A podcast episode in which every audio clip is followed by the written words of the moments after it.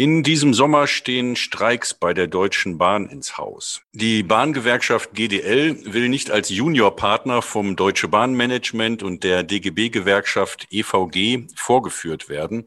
Das Ganze ist einigermaßen kompliziert. Es geht um Arbeitsbedingungen, aber auch um Konkurrenz zwischen Gewerkschaften und das sogenannte Tarifeinheitsgesetz, das Minderheitengewerkschaften seit 2015 systematisch benachteiligt über gute Gründe bei der Bahn zu streiken. Die Stimmung unter den Bahnbeschäftigten spreche ich mit dem GDL-Vorsitzenden Klaus Weselski. Ebenso über den kritischen Zeitpunkt nach dem Corona-Lockdown und vor der Bundestagswahl im September. Außerdem interessiert mich das Thema Union-Busting, hier insbesondere Meinungsmache und psychologische Kriegsführung gegen eine konfliktbereite Gewerkschaft wie die GDL. Ich hole jetzt mal Klaus Weselski in den Raum. Können Sie mich hören? Ja, ich höre Sie und habe laut geschalten. Wunderbar.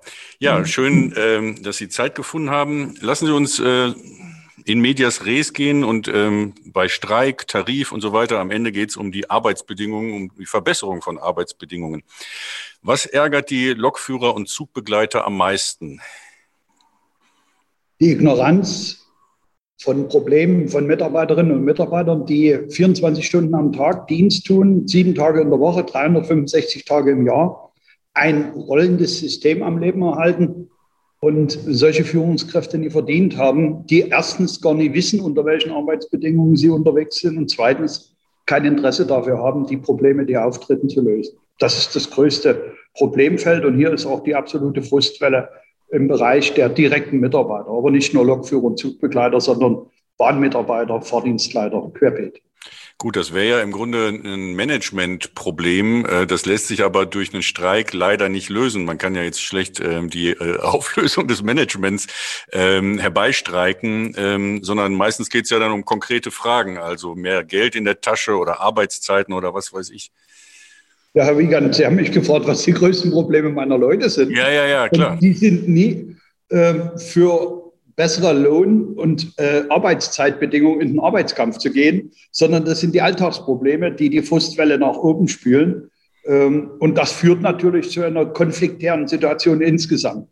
Ich sage immer, äh, so wie die Führungskräfte des äh, Großkonzerns Deutsche Bahn AG die Mitarbeiterinnen und Mitarbeiter behandeln, sind die schon frustriert, auch wenn wir noch gar nicht über Einkommen und Arbeitszeitbedingungen verhandelt haben, weil das tägliche Leben geprägt ist von, äh, ich sage mal einfach, der Mensch ist eine Personalnummer und hat zu machen, was angewiesen ist. Wenn Sie auf Arbeitszeit und Einkommensbedingungen gehen, dann haben wir in diesem Jahr eine Konfliktsituation auch wissentlich herbeigeführt, weil wir es ablehnen, dass die Mitarbeiterinnen und Mitarbeiter im direkten Bereich, die die ganze Zeit über die Züge durchs Land gefahren haben, äh, unter Corona-Bedingungen erschwerte Arbeitsbedingungen hatten, dass die den Gürtel so enger schnallen sollen, dass im Jahr 2021 eine Null, Schrägstrich, eine Minusrunde rauskommt, weil sie Null Einkommenserhöhung bekommen sollen und 22 1,5 Prozent. Das ist für uns nicht angemessen, nicht wertschätzend äh, gegenüber denjenigen, die draußen die Arbeit geleistet haben. Und deswegen sind wir in einen Konflikt gegangen, sehenden Auges und haben dem Bahnmanagement einen Stuhl vor die Tür gesetzt und gesagt, entweder wir machen ein ordentliches Angebot oder wir sind jetzt an der Stelle, wo wir die Urabstimmung durchführen und Streiks ins Haus stehen. Mhm. Ähm, ja, wie hat sich die Corona-Situation für die Beschäftigten ausgewirkt? Ähm, viel wird ja geredet über Flugverkehr. Klar, Piloten äh, müssen entlassen, werden entlassen und auch da Gürtel enger schnallen. Milliardenkredite und so weiter. Aber wie es bei der Bahn ist, äh, haben die Leute, glaube ich, nicht so sehr auf dem Schirm. Ähm, ähm, da ist, sind Entlassungswellen ausgeblieben, nehme ich an. Und man hat sich so durchgehangelt. Oder wie ist die Lage? Nun, die Lage ist folgende. Äh, interessanterweise hat sich die Politik zurückerinnert, dass Verkehrssysteme, die verlässlich sind, und das ist die Eisenbahn, äh, auch einen Mehrwert abbilden. Und plötzlich war das System relevant äh, im Raum, für viele andere ehrenwerte Berufe auch, die plötzlich als systemrelevant eingestuft wurden. Auf einmal ist es die Eisenbahn wieder, obwohl man uns in der Vergangenheit privatisiert und schon fast zu einem Börsengang getrieben hatte. Und systemrelevant heißt eben, äh, dass das Eisenbahnsystem weiter voll funktioniert hat, obwohl weniger Fahrgäste da waren. Hat zum Beispiel sowohl der Eigentümer als auch das Management der DB entschieden, den Zugverkehr zu 90 Prozent ungefähr aufrechtzuerhalten. Und das bedeutete für meine Kolleginnen und Kollegen, dass sie unter erschwerten Bedingungen, die durch Corona verursacht wurden, Sie wissen, am Anfang wusste niemand, wie es geht, wie man damit umgehen soll. Sie tragen seitdem über ein Jahr lang äh, Maske während ihrer Arbeit auf den Zügen, in den Zügen und ähm, haben einen Zugverkehr aufrechterhalten müssen, der dem Grunde nach geprägt war von wenigen Reisenden. Das frustriert einerseits. Andererseits hat es natürlich dafür Sorge getragen, dass die Arbeitsplätze nicht in Rede gekommen sind. Das geht, passt doch nicht zusammen. Man kann nicht sagen, es ist Daseinsvorsorge und äh, das Eisenbahnsystem ist äh, äh, systemrelevant und gleichzeitig äh, so tun, als würde man dort Arbeitsplätze abbauen. Das ist vollkommen anders als im Bereich Luftfahrt, wo wir erleben mussten, wie die Flieger alle am Boden geblieben sind, wo Flughäfen geschlossen worden sind und wo Kurzarbeit an der Tagesordnung gewesen ist. Das war bei uns nicht der Fall. Ja, oder im Einzelhandel, der dann dicht war und äh, jetzt haben alle Leute Angst, dass der Laden kollabiert und äh, sollen den Gürtel enger schnallen und werden diese Angst wird gezielt ausgenutzt. Okay, das ist dann bei äh, bei den bei der Bahn sicherlich eine andere Situation. Ja, und nun ähm, wird der Lockdown gelockert. Man weiß noch nicht, wie das gut geht. Äh, steht in den Sternen, äh, Delta-Variante und so weiter. Und die Bundestagswahl steht an und jetzt sind äh, sind Sie bereit, in den Ring zu steigen. Ich äh, frage mich, ob der Zeitpunkt eigentlich wirklich günstig ist. Ist es nicht äh, erkennbar, dass die Gegenseite eigentlich will, dass sie streiken, dass sie sie irgendwie locken, möglicherweise in die Falle locken oder vorführen wollen im Bundestagswahlkampf? Also ich gebe Ihnen recht. Es ist klar erkennbar, dass die andere Seite den Arbeitskampf gezielt provoziert. Aber Sie haben nie recht, wenn Sie sagen, es ist der falsche Zeitpunkt, weil ich Ihnen erläutere, dass wir den Zeitpunkt absichtlich und zielgerichtet so herangeführt haben. Wäre es nach der Bahn gegangen, hätten wir Anfang April Verhandlungen gehabt, die dann scheitern und dann wäre dort womöglich auch schon ein Arbeitskampf zustande gekommen. Aber das ging alles viel zu schnell und wir wollten nicht überhitzen und vor allen Dingen auch nicht in irgendeine Falle laufen. Deswegen haben wir das Heft des Handelns äh, in die Hand genommen und haben die Zeiträume gestaltet und wissentlich jetzt äh, die Sommermonate äh, angestrebt. Nicht, weil dann Corona zu Ende ging, sondern weil wir in den Prozessen, die wir aufgelegt haben und den Vorbereitungen, die zu treffen waren, so viel Zeit brauchten. Und jetzt läuft die Urabstimmung. Am 9. August wird ausgezählt. Und ich kann nicht versprechen und werde das auch nicht, weil wir die Menschen nie anlügen, dass wenn die Bahn kein Angebot verbessert äh, abgibt und mit uns ernsthaft einen Abschluss will, der weit ab ist von diesem Schreckensszenario, das sie mit einer anderen Truppe abgeschlossen haben, wenn die Bahn dieses will, dann treibt sie uns gezielt in diesen Arbeitskampf, aber den werden wir durchführen. Und wir werden im Ergebnis höheres Einkommen erzielen und vor allen Dingen bessere Arbeitsbedingungen. Und dritte Botschaft, wir werden Tarifverträge für alle Eisenbahnberufe erzeugen. Und die Kolleginnen und Kollegen auf den Stellwerken, in den Werkstätten bei der Fahrweginstandhaltung mitnehmen mit unseren besseren Tarifverträgen, weil wir nicht nur mehr Entgelt wollen, sondern weil wir auch die Betriebsrente aus dem Zusatzversorgungstarifvertrag schützen müssen. Denn das Management will das abschaffen und die andere Truppe hat das schon zugesagt, dass sie das mit abschaffen. Das werden wir nicht zulassen. Hm. Und deswegen ist der, die Grundkonstellation Arbeitskampf um diese Zeit von uns auch ein Stück weit mitgesteuert. Und ja, wir werden es nicht schaffen und auch nie wollen, äh, bis das Ende der Ferien abzuwarten, um niemanden zu beeinträchtigen. Weil ich sage Ihnen ganz offen, es gibt überhaupt keinen Zeitpunkt, in dem ein Streik im Eisenbahnsystem günstig ist. Nachts zwischen halb zwei und um zwei, wo niemand weiter betroffen wäre, außer mit einer halben Stunde Verspätung. Aber das ist nicht der Effekt, den wir erzielen wollen, sondern wir müssen das Management empfindlich treffen und klare Signale setzen von Seiten der Eisenbahner, so nicht mit uns. Ja, äh, ich denke auch, dass äh, das dann gestreikt werden muss, wenn es der Gegenseite wehtut. Das ist natürlich richtig. Andererseits reden wir hier von asymmetrischer Konfliktführung. Äh, die, die Medienmacht ist eindeutig konzentriert. Also zumindest hat sich da, glaube ich, seit 2014, 15, seit ihrem letzten großen Streik wenig äh, Positives verändert, weiß ich nicht genau. Deshalb ist zu erwarten, dass ein ähnliches Trommelfeuer wieder über ihre Gewerkschaft und auch sie persönlich hereinbricht.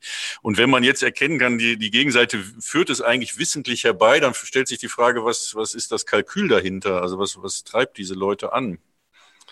Das Kalkül hängt zusammen mit dem Tarifeinheitsgesetz und stellt darauf ab, die GDL wissentlich und absichtlich, aber wieder der Faktenlage und wieder besseren Wissens klein darzustellen. Sie wissen, die Bahn hat entschieden, wir haben nur angeblich nur in 16 Betrieben dieses äh, DB-Konzerns die Mehrheit.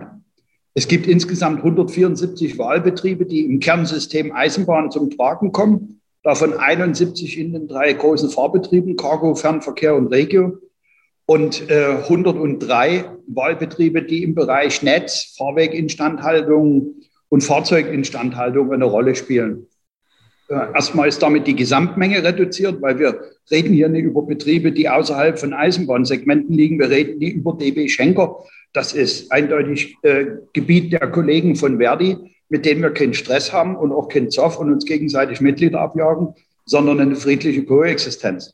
Von daher von den 174 Betrieben die Mehrheit zu erlangen, das ist unsere Zielsetzung, die ist legitim und sie wird uns auch aufgezwungen vom Tarifeinheitsgesetz. Deswegen sind die medialen äh, äh, Schlammschlachten, die stattfinden, Machtkampf, EVG, GDL, im Prinzip nichts anderes als das Ergebnis des Handelns unserer gesetzgebenden Parlamente.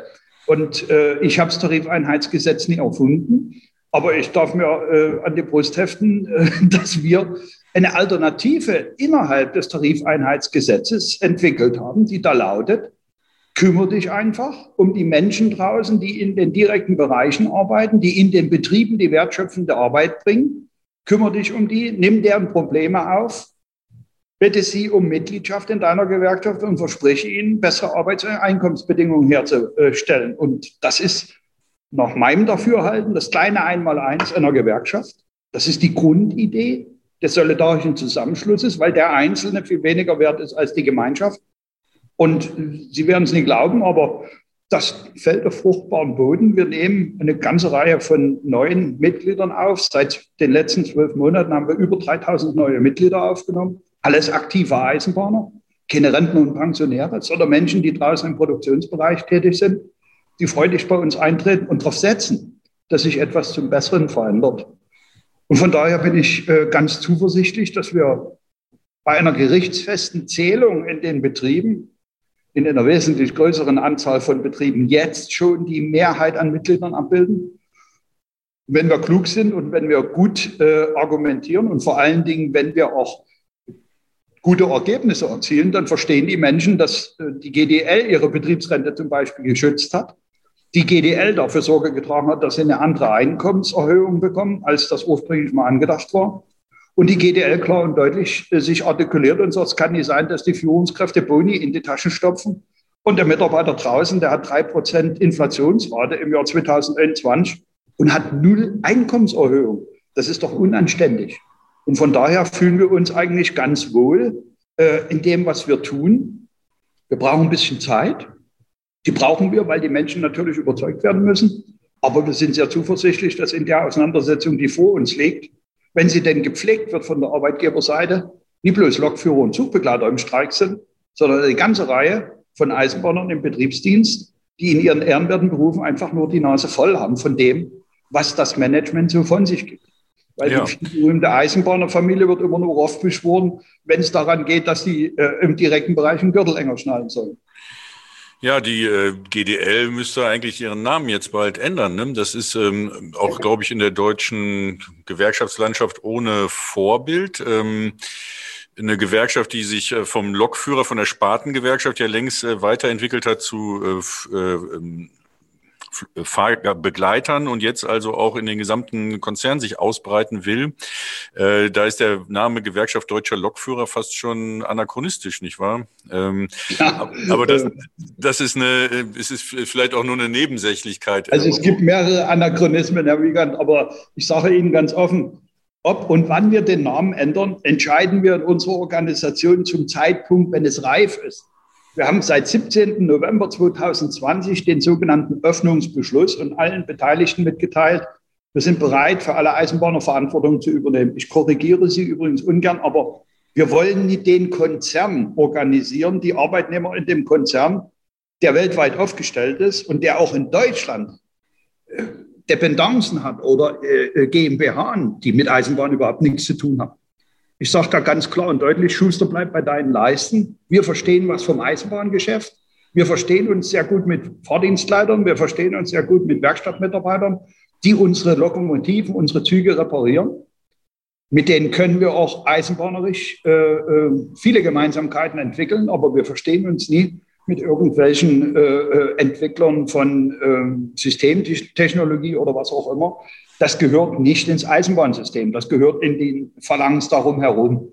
Von mhm. daher konzentrieren wir uns glasklar auf das Eisenbahnsystem in Deutschland. Und das ist auch das, was wir für den Konzern einfordern, dass er angewiesen wird vom Eigentümer, weil das nie unsere Aufgabe als Gewerkschaft ist. Aber wir fordern das auch politisch glasklar, dass dieses Management angewiesen wird, sich auf das Herzstück der Eisenbahn in Deutschland zu konzentrieren und diese weltweiten Aktivitäten Stück für Stück zurückbaut und unterlässt, in China eine Hafenanlage zu kaufen oder in Amerika eine Fluggesellschaft.